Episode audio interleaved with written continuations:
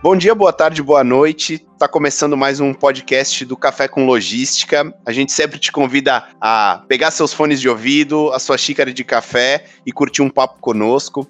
Hoje a gente tem um papo bem legal, bem descontraído. A gente tem um convidado muito especial para falar um pouco conosco sobre logística como centro na tomada de decisão é, das empresas, é, logística tendo um papel relevante e bastante significativo na tomada de decisão é, das companhias. Eu estou aqui com o Paulo Leônidas, ele é diretor de supply chain da Coti, além de professor de MBA. Vou pedir para que ele se apresente, fale um pouco sobre toda a sua carreira, de onde que o bichinho da logística picou ele e trouxe toda essa motivação que ele traz nas suas falas, né? Boa tarde, Paulo. Tudo certo? Como que tu tá? Olá, Guilherme, tudo bem? Primeiro, obrigado pelo convite, né? De verdade, eu, eu, fico super orgulhoso de, de falar muito sobre logística, né? Com profissionais, com quem gosta, como diz você, com quem já teve o bichinho que picou e que está enfiado nesse nosso meio que é sempre muito desafiador. Mas obrigado pelo convite, super feliz de estar aqui com vocês. Legal, Paulo. Paulo, para a gente começar o nosso papo, eu acho que é, é sempre legal a gente trazer essa referência para o nosso público. Eu queria que tu falasse um pouco da, da tua formação, da tua atuação hoje com a Coti. Fala um pouquinho de ti, fala um pouquinho de toda a tua vivência com logística aí para a gente, que eu acho que nessa apresentação a gente já tem diversos insights e diversos é, conhecimentos sobre o nosso entrevistado aqui, né? Bom, legal. Então vamos lá. O meu nome é Paulo Leônidas, eu tenho 50 anos de idade, né? Completei esse ano cinquentão e trabalho em logística há quase 30 anos, na verdade. Hoje eu sou diretor de supply chain da Coty, que é uma empresa de cosméticos. Mas ah, quando a gente volta um pouco para trás na minha carreira e na minha formação, é legal você falar dos insights, porque tem um monte de coisa que coincide, vamos dizer assim, né, com a história e desenvolvimento da, da logística e do supply chain aqui no Brasil. Eu fiz engenharia mecânica, Uh, e aí o meu primeiro estágio, na verdade único, né, na Danone em logística. E confesso para você que quando eu fui fazer o processo para ser entrevistado, eu sequer sabia o que significava a palavra logística. Então, o que acontecia é, o meu chefe, meu primeiro chefe, tinha se formado na mesma faculdade de engenharia e ele gostava, né, de contratar engenheiros de lá para pudesse trabalhar com ele. Então, o que era logística naquela época? Uma área que cuidava basicamente de distribuição física. Ou seja, era uma área, não vou dizer que era uma área exatamente de transportes, mas já administrava o centro de distribuição, já cuidava da questão da entrega, mas não se falava ainda de uma integração, né? principalmente se você olha pela ótica de supply chain. Eu entrei na Danone, fiquei 10 anos na Danone, comecei como estagiário lá dentro, me apaixonei pela área. Foi um momento muito louco do Brasil, porque quando eu estava lá, teve o plano real e o iogurte foi um dos símbolos do plano real. Então eu senti na pele, né? Quem trabalha com supply chain sabe o que eu vou falar, que nossa área é sempre assim, né? Quando tudo vai bem, a gente é super exigido, quando tudo vai mal também. Lá foi um dos exemplos de quando tudo vai bem, como a gente foi exigido. A empresa, por conta daquela mudança do plano econômico, a empresa em dois anos triplicou de tamanho. Então, o esforço para manter serviço, produto disponível, capacidade industrial, uma loucura, né? E é um item perecível. A gente, na época, o iogurte tinha no máximo 30 dias de vida, mas de vida do produto. Sobre a ótica de logística, na nossa mão, ele não podia ter mais do que 10 ou 12 dias dentro do estoque até a entrega para o cliente. Eu aprendi muita coisa lá, nessa parte de, principalmente para controlar a entrega e a cadeia dos perecíveis, e vi nascer o conceito do supply chain. Então, vocês terem uma ideia, eu fui o primeiro gerente de planejamento da Danone no Brasil. O que, que era planejamento? Área que linkava demanda comercial, planejamento de fábrica, concatenando isso tudo numa política de estoque e começando a decidir como é que movia a fábrica com venda, né? começando a entender o que, que era o SNOP sem saber o que, que era o SNOP, que eu sei o Operation Plan. Foram 10 anos de uma mudança muito grande para mim. Quem não conhecia nada, se apaixonar pela área e aí poder viver o nascimento do conceito da logística integrada de supply chain. Depois de lá, eu tive a oportunidade de ficar dois anos com os dinamarqueses da Arla Foods em sociedade com o Grupo Vigor. Depois fui para a Nestlé. Então, Nestlé, trabalhei muito com a parte de planejamento de demanda e também fábrica SNOP por quase dois anos. Depois fui ser head de, da divisão de sorvetes, ficava lá no Rio de Janeiro e mudei para a cidade maravilhosa. Desafio enorme, né? A cadeia de sorvetes trabalha com temperaturas congeladas, então a entrega é muito difícil. Você tem que coordenar a entrega do produto com a entrega e manutenção dos ativos, que são os freezers do ponto de venda. Então, é, é muito delicado e uma cadeia muito sazonal, né? Vende 70% da venda em três meses, outros 30% é, no restante do ano, então foi uma loucura. Passei pela Coca-Cola, a Coca-Cola, para quem trabalha com supply bebida, é sempre muito divertido, porque capilaridade, volume, muitos pontos de venda para entregar, muito caminhão na rua, roteirização é o nome do jogo, né, para uma indústria desse tamanho. Aí pulei a cerca e depois de três anos na Coca-Cola voltei para São Paulo, né, e fui trabalhar no varejo. Então, por sete anos fui diretor de abastecimento do Grupo Pão de Açúcar. E aí eu brinco que foi o momento onde, do lado, lá da cerca, do lado do varejista, eu cuidei de todas as categorias. Então, foguete a botão, consegui aprender o comportamento de todas as cadeias, perecíveis, não alimentar, têxtil, bazar, que eles chamam de mercearia, então toda a parte de bebidas, alimentos, alimentos refrigerados, não refrigerados, e toda essa complexidade que é você poder abastecer uma loja e, e poder, sem uma fábrica na mão, né, trabalhar com uma infinidade de fornecedores que têm as suas dificuldades, que têm as suas cadeias, enfim muito interessante, foi um aprendizado muito grande. Depois saí do GPA e aí voltei novo para o lado de cada indústria, onde eu tive uma passagem mais rápida pela Heineken e agora estou há dois anos a Coty, cuidando da parte de cosméticos, levando a beleza tanto para os homens quanto as mulheres Brasil. Em paralelo, né, umas coisas bacanas para contar para você, Guilherme, para quem está nos ouvindo, eu sempre gostei né, dessa parte de gerenciamento de gente, capacitação e tal. Então eu entrei comecinho de 2011, 2012 no conselho do Instituto Brasileiro de Supply Chain. É um instituto que cuida um pouco da educação do povo de supply chain, né, para nossa comunidade. E, e, eles são ligados à Live University. Aí a gente começou com alguns cursos. Em 2016 eu comecei também a dar aula no MBA, tanto presencial quanto online, que agora com a pandemia virou temporariamente 100% online.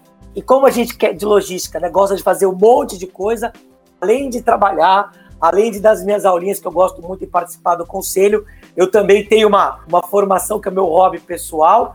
Né? Eu sou formado pelo Instituto Brasileiro de Cerveja, né, o ICB, e sou beer sommelier e sou mestre em estilos. Bom, além de também ter uma bandinha de rock que eu toco. Então, para fazer um pouco de tudo nessa vida, né? legal, legal, Paulo. Para o pessoal aqui do podcast, recentemente a gente teve um, um talk aqui em parceria com, com, o pessoal da Lincros, junto com o Paulo, e eu acho que a dúvida do, do talk foi basicamente, Paulo, como que você tem 48 horas num dia só, né, para fazer tantas coisas ao mesmo tempo, né? Eu acho que o, o pessoal vai, vai achar bem legal esse teu currículo como um todo, desde a parte super completa, né, da tua caminhada por logística, né, passando por diversos pontos, como tu disse, pulando a cerca várias vezes, né, indo para o varejista, voltando para o embarcador. Então, eu acho que tu tens uma visão é, até holística de todo o processo de logística que é bem interessante. E fora disso, realmente que você comentou, né, o, o ser humano logístico gosta de fazer várias coisas, né? Então, é, mestre cervejeiro, toca numa banda, é, eu sei que você é maratonista também. Como é que tá aí nesse período de para fazer seus treinos? Tá sendo possível? Na verdade, eu, eu, por uma coincidência, moro num prédio muito antigo, né? E aí eu consigo. A academia do prédio é pequenininha, mas tem uma esteirinha. Na verdade, só tem uma esteira, mais duas ou três coisas. Acabou ficando aberto, né? Como é um prédio muito antigo, tem muito morador que mora aqui desde que o prédio ficou estava na planta ainda, então é pouco utilizado. Então o prédio decidiu manter. Uhum. Então eu estou conseguindo, na verdade, correr quase todo dia na esteira. Óbvio, né? Para quem gosta de correr na rua não é a mesma coisa, mas quebra um galho para o período, não tem jeito. Legal. O que é engraçado, né, Guilherme? É, o, o período de pandemia traz umas coisas malucas. Eu já participei de reuniões e calls em cima da esteira, ou seja, correndo, escutando e às vezes falando até aproveitando o máximo tempo. Então é interessante, é maluco, mas esse novo normal trouxe algumas soluções meio inusitadas para o nosso dia a dia. Legal, né? legal, legal. Espero que esteja fazendo nosso podcast aqui sentado, dessa vez. Eu tá, hoje eu tô. legal, legal, Paulo. É, eu acho que tu tocou em dois pontos que são bem relevantes e até acho que é onde entra nossas perguntas, né? Com toda essa tua vivência é, em diversos tipos de embarcador, varejista, é, modelos de negócio de empresas diferenciado, como você comentou na Coca-Cola. O core do processo é roteirização, é estar tá em cima dos veículos que estão na rua, né? A questão da logística rápida com a Danone lá no comecinho, a virada aí do plano real, onde o, o mercado brasileiro realmente se aqueceu bastante, onde você teve o iogurte como um ícone, como tu comentou. Isso faz com que tu tenha uma experiência bem grande de como que a logística é afetada nisso e de o quanto a logística é relevante nessas mudanças de mercado, mudanças de, de modelo econômico até, né? A gente já falou isso num podcast aqui com o pessoal lá do Instituto Ilos, né, sobre essa mudança, sobre essa transformação logística. E eu acho que tu tens uma visão bem legal para nos compartilhar quanto a isso. E o outro ponto que você comentou é esse novo normal do coronavírus, né? O quanto isso tem se refletido na vida do profissional de logística e o quanto essas motivações também vão trazer mudanças, né? Então eu queria que tu trouxesse a tua visão é, sobre essa questão de quanto a logística ela é atuante e ela hoje é vista como ponto focal é, ou ponto central para novas alternativas de modelo de negócio. Pode compartilhar um pouco com a gente, trazer um pouco dos exemplos que você já vivenciou em todo esse teu vasto currículo? Vamos lá. É, quem é profissional de supply sabe do que vai concordar com o que eu tenho a dizer. Eu acho que toda crise para nós é uma grande oportunidade. Toda mudança econômica, né? Para o bem e para o mal, eu brinco, né? Porque para nós, supply, normalmente é, é, nada tá bom, né? 100% do que a gente faz é o mínimo que as pessoas esperam. Então, se você conseguir entregar 100% dos seus produtos, tudo dentro do tempo previsto, tudo mais, alguém vai dizer tá caro. Então, tem sempre uma, uma coisa a mais para a gente resolver. O que acontece é, eu tive a oportunidade na minha carreira de ver o quanto a gente vem evoluindo, principalmente no Brasil, em, em logística e supply chain, à medida, e vamos sempre né, recebendo um, um, um, acelerômetro que vem dessas crises que a gente enfrenta, no papel primeiro do profissional e da área de logística. Então, vocês terem uma ideia, quando eu comecei a trabalhar, você não tinha, por exemplo, dentro de nenhuma organização, um papel de um cara chamado diretor de logística ou diretor de supply chain. Normalmente você tinha um diretor industrial, às vezes um diretor comercial, que capitaneava essas áreas. Então você tinha uma posição, vamos lá, malemar, diferencial. Cada vez que você tem uma crise, cada vez que a gente precisa ser mais eficiente, o Brasil passou por essa transformação, o Plano Real, para nós, foi um divisor de águas, por quê? Você tirou um país que vivia de uma hiperinflação, que vivia de ganhos, vamos dizer assim, financeiros, e que ocultava a necessidade de ter operações eficientes, operações que custassem barato, que fossem ágeis, estruturadas. Então, muita gente esquece disso, mas talvez o Plano Real tenha colocado um impulso na nossa, na nossa missão como logístico muito grande, a hora que você tira, vamos dizer assim, né, essa, essa coberta de, de ganhos financeiros, digo, não, agora eu tenho que ter, você tem que ser eficiente, agora você tem que custar barato, agora você tem que pensar otimização. E a gente começou a ganhar espaço com isso. Quando a gente olha isso, nós estamos falando do Plano Real lá de 94, nós estamos agora praticamente 26 anos depois, né, olhando esse desenho, a logística ocupa papéis e, o supply chain importantes nos boards da companhia. Então eu estou aqui como prova viva disso, né? Hoje eu faço parte do boarding da Coti, estou junto com, com, com o presidente, com os, os meus pares, né? Tomando as decisões estratégicas da companhia, como a gente se move, como faz, como desenha, como é a retomada. Então não existe mais negócio sem falar em uma administração eficiência e clara da cadeia. Então, o que a gente viveu nesses últimos anos foi essa expansão do papel do profissional. Claro que, às vezes, as coisas acontecem mais rápido do que a gente imagina. Então, quando a gente fala em cuidar da educação, da capacitação do profissional de logística, é porque a gente sabe que a gente, o momento que eu tenho a chance de tomar um papel importante de tomada de decisão do negócio, eu preciso estar preparado para isso. Hoje é uma coisa, um desafio muito grande para a gente, quando você compara com outras áreas, como comercial, marketing, finanças, que são áreas onde verdadeiramente você já tem né, a formação de profissionais há muitos anos, né? Eu brinco os marqueteiros desde Kotler, então você já tem até uma formação acadêmica por trás, né? Eles estão mais preparados que eu digo que o cara de logística, que acontece, que aconteceu comigo há, há 20 e poucos anos atrás, né? Que cai na área meio que sem querer e aí toma gosto e entra. Então, nós estamos falando de um MBA de supply chain, são coisas que a gente formou nos últimos 10 anos, né? É muito novo tudo ainda. muita matéria acontecendo. A gente está aterrizando muita coisa ainda para poder terminar essa formação e essa preparação, vamos dizer assim, do profissional de supply chain. Então, eu acho que isso é uma coisa importante que está acontecendo. Hoje, a gente brinca que você não tem mais briga entre produtos, você tem briga entre as cadeias. As empresas que vão ser vencedoras daqui para frente empresas que rapidamente entendam qual é o, a dimensão, o papel, a estratégia da sua cadeia, consiga se adaptar, consiga impulsionar a sua cadeia da maneira mais eficiente ou você estava falando uma coisa sobre agilidade, né, Guilherme? Às vezes as empresas não se colocam para entender o papel da cadeia que elas têm por baixo dela. Então, às vezes, uma empresa quer ter um baixo custo, então uma cadeia que às vezes a gente quer uma cadeia mais eficiente, mas ao mesmo tempo quer ser ágil para responder rápido. Às vezes são duas coisas que não conversam, né? Então, é, poder assentar e tomar decisão e desenhar sua cadeia clara para a missão que você tem estratégica como companhia é uma coisa extremamente importante para hoje. Aí você me falou também do, da questão do coronavírus. A gente passa por um momento único, de novo, infelizmente, para o bem e para o mal, com a história da pandemia. Porque é óbvio, né? A gente se sente muito inseguro, indefeso por uma questão de um vírus, né? Então, a gente batendo muito cabeça quais são as decisões que a gente toma, porque a verdade é que se pudesse deixar todo mundo dentro de casa é uma coisa, mas a gente tem que manter as coisas, algumas coisas funcionando. Então, por exemplo, como é que você dá home office para um operário que trabalha numa fábrica, para um empilhadeirista que está no CD? Então, você tem que cuidar dos protocolos de segurança desses caras, para esse cara poder chegar lá no trabalho dele, trabalhar seguramente, não correr risco de ser contaminado, voltar bem para casa. Né? Então, isso a gente tem investido muito, é, não só recursos, como tempo, né? como processo, porque para nós de logística, não é simplesmente você dizer, ah, então tá bom, como é que vai ser? Tem um processo, tem um desenho da operação, né? são operações de 24 horas de funcionamento, então como é que a gente faz isso? Né?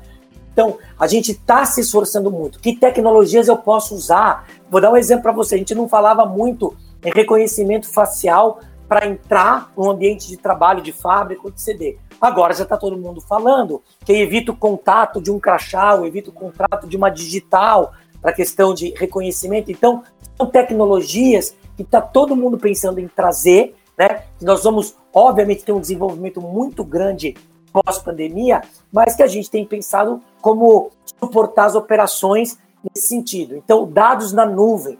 Né? Era impensável, eu lembro que há 20 anos atrás era impensável você imaginar alguém fazer o faturamento de uma empresa de dentro de casa, porque a gente tinha aqueles mainframes grandes, né? aqueles cabos de conexão enormes né? para poder rodar os dados. Nessa pandemia, no nosso caso específico da Coti, a gente conseguiu fazer um desenho onde eu consigo faturar de casa. Meu time que trabalha com faturamento está conseguindo faturar de casa. Então, uma coisa que há anos atrás era impensável e hoje você consegue mover a conexão, fazer o cara rodar o faturamento da casa dele com a internet dele. Então, são coisas que, mudanças que, na minha opinião, vêm, que vão trazer uma série de melhorias para o processo. Vamos quebrar muitos padrões, né? muitos preconceitos que a gente tinha sobre home office, trabalhar à distância e tudo mais, verdadeiramente nós vamos mudar a cara de muitas operações. Então, eu acho que se a gente tem um, um surto terrível com o coronavírus, com o Covid, que traz uma série de inseguranças né, globais e mundiais, eu também posso dizer que o Covid vai ser com certeza o pai da transformação digital, ou aquilo que a gente engavetou até agora, a gente vai tirar da gaveta e vai executar por, por questão de sobrevivência, né? E, e, e, eu sou um cara sempre muito otimista. De novo, toda crise é uma oportunidade. Com certeza, essa transformação nós vamos botar na prática. A gente vai ver daqui a alguns anos o quantos frutos nós vamos colher disso. Então, acho que é um momento de transformação, de transição, que apesar desse susto dessa tristeza toda que a gente vê acontecendo globalmente, a gente com certeza parece maluco dizer isso, mas a gente vai colher frutos positivos disso sim no futuro. Legal sobre essa questão de a gente enxergar um cenário de adversidade como oportunidade, realmente é um, é um fator em que a gente sempre, no final de todo, de todo, de toda essa questão, a gente consegue ver sim os frutos colhidos, né? As, as melhorias que a gente, a gente teve apesar das adaptações que tivemos que fazer durante o percurso, né? É, e eu acho essa, essa questão bem legal falando daí especificamente é, dessa questão por conta da adaptação, é, você comentou bastante sobre as mudanças, as transformações digitais, as mudanças tecnológicas, que todos esses cenários é, trouxeram, né? Todo, toda essa caminhada de logística, ela, ela respira melhoria constante, né? E eu queria entender contigo, quanto tu enxerga hoje a tecnologia voltada para a logística como fator de necessidade ou até de pontos de mudanças que você enxerga para que toda essa questão que a gente conversou, né, de a logística sofrer os impactos até iniciais, mesmo o mercado é, estando com um cenário negativo, o quanto a, tecnologia tem te auxiliado no decorrer dessa tua trajetória e o quanto é, você enxergou a mudança das tecnologias, o que, que você enxerga daqui para frente, né? Na, na, verdade, assim, a, a, coisa mais importante, acho que para todos nós, então vou começar de trás para frente, né? Essa pandemia testou uma coisa que a gente nota que todo mundo sofre, por exemplo, uma variação clara de cenários. Então, o que acontece, vocês imaginam, quando a gente começou, porque agora nós já estamos no meio, é, é louco falar isso, nós já estamos com 90 dias, né, praticamente de, de processo de quarentena, pandemia e tudo mais aqui no Brasil. Mas se a gente voltar para trás, lá por, por volta do dia 8, 9, 10 de março, eu me lembro que a gente mesmo, naquela altura, ainda não tinha ideia da extensão do que as coisas podiam acontecer aqui no Brasil, e a gente estava rodando o nosso ciclo de, de SNOP, né, que a gente roda mensalmente e tudo mais, discutindo cenários para frente e tal. Cinco dias depois, começam a chegar os casos de coronavírus no Brasil, começa a discutir, bom, nós vamos parar, como é que vai ser, home office para todo mundo, cliente vai fechar, como é que eu revisito os cenários de venda com fábrica e tal. Aí você começa a notar o quanto era difícil com as tecnologias que a gente tem hoje, é uma análise de cenários muito rápida, né? Não só a gente, como vários outros negócios, né? Eu tive a oportunidade de participar de fóruns de discussão com o pessoal de varejo, outras indústrias e tudo mais. Então a gente de supply teve que tomar muita decisão, e essa é a verdade, com pouco né, é, é, embasamento numérico, porque sistemas demoravam para rodar os cenários, você quer rodar 5, 6, 7, 8 cenários, né? ligar isso com o teu fornecedor para saber o que vai acontecer. Então a gente nota que ainda assim a velocidade de troca de informações não é do jeito que a gente queria. Né? Desde, vamos pensar assim, numa cadeia onde você pega uma loja, então, interligação do varejo com a, o, o fornecedor. A gente, como fornecedor, a integração nossa industrial com os nossos fornecedores de matéria-prima.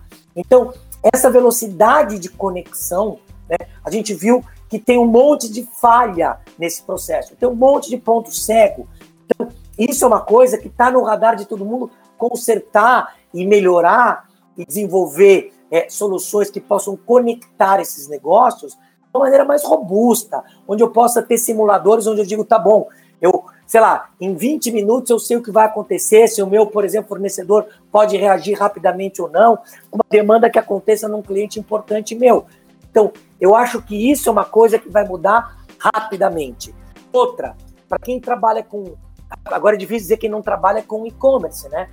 Mas com certeza quem está nos ouvindo aqui deve ter tido ao longo da pandemia um monte de história e vão pensar como cliente final de tristeza, de frustração por uma entrega que não chegou no prazo que queria, por uma compra que fez, depois foi cancelada, né? até para o restaurante do lado que você ligou e o cara não conseguiu entregar, o que mostra que a gente ainda assim tinha pouca tecnologia, né? não interessa o tamanho do negócio, atrelado ao processo do que eu chamo de e-commerce, que para mim e-commerce é tudo. Né? O que é o e-commerce? Se eu quero entrar numa plataforma, fazer uma compra de uma comida e receber em casa, é o e-commerce. Se eu entro no site de um varejista grande e faço a compra, é um e-commerce. Se eu quero entrar no site da, de, um, de um fabricante comprar direto dele também, é um e-commerce. Então, você colocou bem, porque no começo da pandemia, todo mundo sofreu, né? Para quem já tinha o e-commerce desenvolvido, lógico, você tem um sofrimento no começo, nos primeiros 10, 15 dias, você tem uma mudança drástica de demanda que era imprevisível, até você realocar recursos, mesmo recurso físico, para poder é acertar a capacidade de expedição, acertar as plataformas e por aí vai. Né? Eu brinquei até numa conversa com vocês teve um, um agora no, no, na semana passada, retrasada, não lembro, o dia do hambúrguer, né? E várias hamburguerias aqui de São Paulo não conseguiram atender a quantidade de pedidos que foram feitos via plataformas ou direto para eles, uma demanda não calculada porque está todo mundo em casa, né? Então, é uma coisa meio maluca isso. Então, eu acho que, que a gente precisa, de verdade, botar processo nesse tipo de operação, né? De A a Z do pequenininho da esquina à grande multinacional. Óbvio que está todo mundo fazendo isso. Tinha gente que tinha operação é, de e-commerce em terceiro está internalizando. Tinha gente que tinha interna e agora está indo para operadores, né? Que, que tem especialidade nisso. Então, o que eu sinto nas conversas que eu tenho formais e informais, que a velocidade de movimentação está muito grande no nosso mercado, porque obviamente a gente não sabe a duração e, e você sabe, né? Outra regra que serve para nós de logística é né, cachorro mordido de cobra tem medo de linguiça.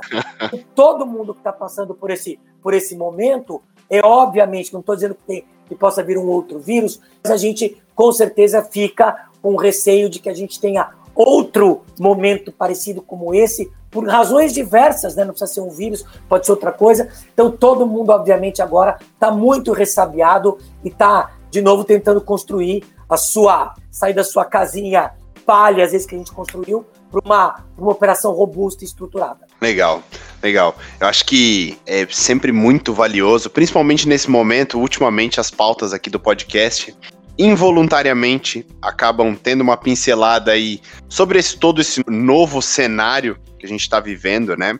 Os impactos que a população mundial está sentindo por conta de toda essa pandemia serão comentadas, serão motivo de análises, serão é, pontos de mudança para diversos tamanhos de empresa, como tu comentou, para todo mundo tá, tá, tá, tá, servindo como um ponto de mutação, né? É, normalmente, Paulo, uma das últimas perguntas que eu faço aqui é o que o convidado enxerga como futuro é, da logística, o que, que tu enxerga de alternativas que a gente vai dar sequência. Acredito que a gente já falou bastante nisso, né? Você entrou bastante nesse, nesse quesito na nossa conversa, mas é legal a gente ter a opinião, né, sobre como tu enxerga toda essa questão de fal falando mais do que logística, né, toda essa cadeia de supply chain daqui para frente, né, as principais mudanças, além da questão de evoluir a questão do, do e-commerce, estar mais ativamente dando alternativas para o teu consumidor de como obter os seus produtos, né? Eu queria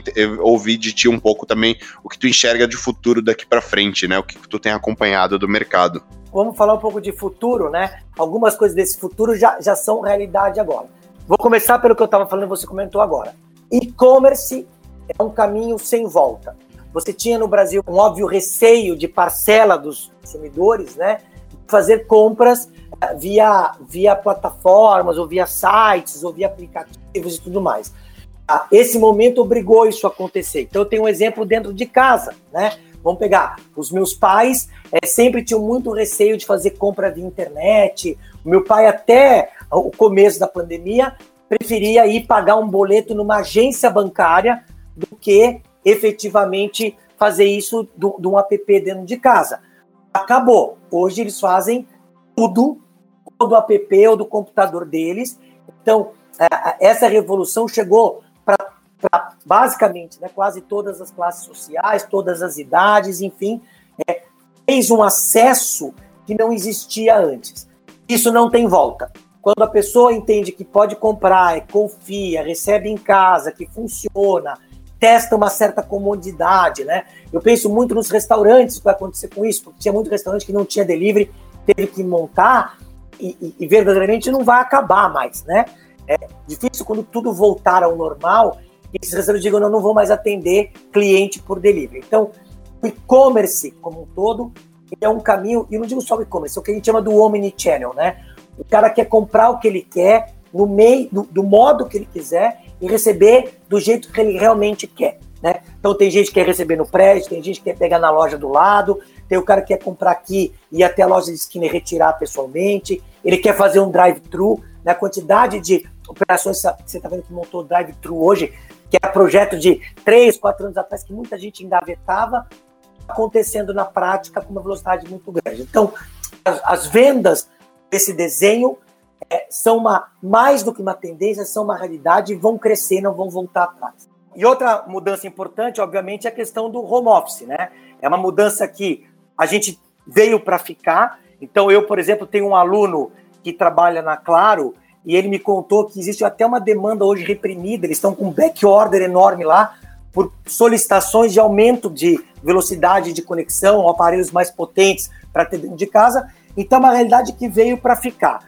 Ou seja, as pessoas vão trabalhar mais dentro de casa, né? e para isso a gente precisa ter sistemas na empresa que possam trabalhar melhor com nuvens, com base de dados, com troca eficiente de dados, porque isso vai ser normal. As pessoas vão trabalhar mais de casa. Esse novo normal, não digo que vai ser o oposto do que era, né? Não digo que o, o escritório será o novo home office, mas com certeza a gente vai ter um modelo muito menos presencial se tinha antes da pandemia. Então, a parte sistêmica de integração, que permite que as pessoas tomem decisão, façam análise de cenário, rodem esses sistemas das suas casas, né? Para fazer um plano de produção de casa, fazer um plano de demanda da sua casa, linkar com cenários financeiros. Isso vai ser uma mudança drástica no modelo que a gente tem hoje. Rodar sistemas de folha de pagamento. Então, com certeza, sistemas que permitam a gente usar mais nuvens, né? Que você com laptop consiga rodar rotinas mais pesadas, é mais uma mudança que veio com certeza absoluta para ficar. Protocolos de segurança na, na, nas operações, que com ajuda digital a gente possa melhorar isso né, dentro de cada uma das operações, também é uma coisa que veio para ficar. Então, o que eu imagino é que como a gente está fazendo sistemas de acesso, sistemas de controle que evitem você ter menos toque, ter mais acuracidade nas operações, né? mais sistemas que ajudem a acompanhar as entregas. Nós vamos ter muita roteirização para ajudar essas entregas, às vezes, em pequenos pontos de venda. Né? Muita gente indo direto ao cliente final, direto para o seu consumidor final, nem para o cliente. Né? É uma coisa que também vem e torna isso tudo mais complexo.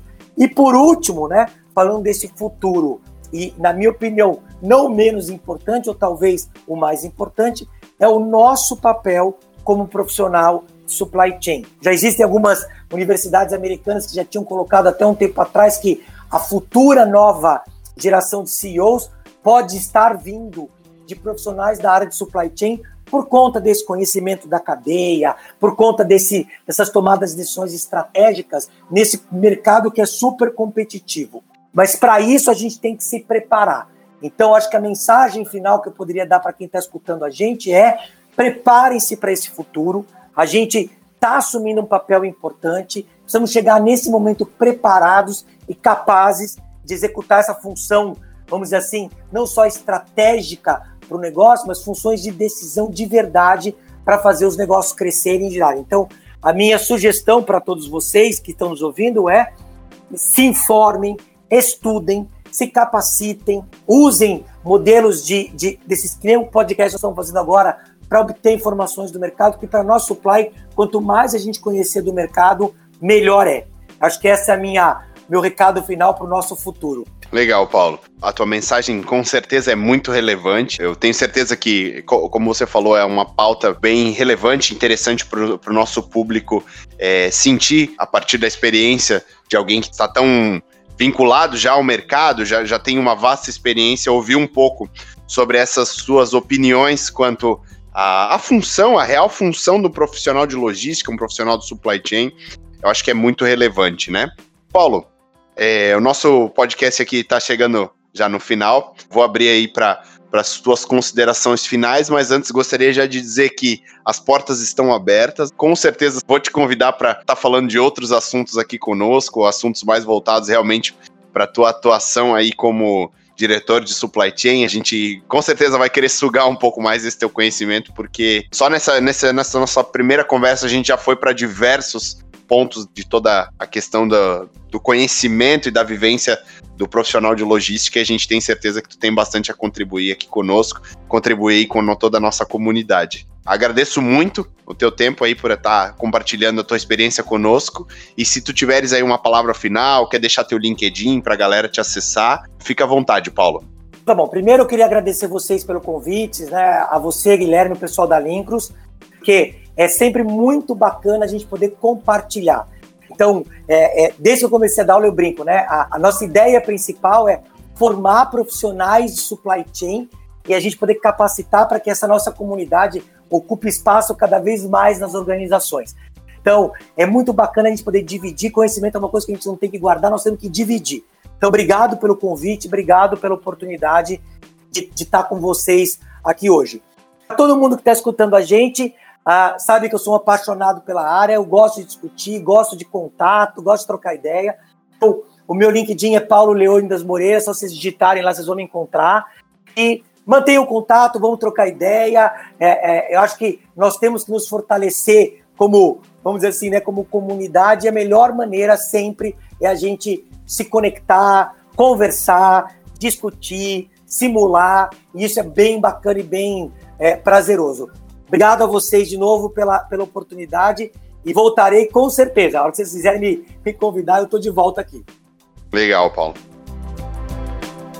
Pessoal, a nossa pauta se encerra por aqui. Qualquer dúvida que vocês tiverem, qualquer questionamento, nosso e-mail é o cafécomlogística.lincros.com. Qualquer sugestão de pauta, a gente sempre está aberto a conversar com vocês lá por esse canal também. Pessoal, até a próxima. Valeu, tchau, tchau.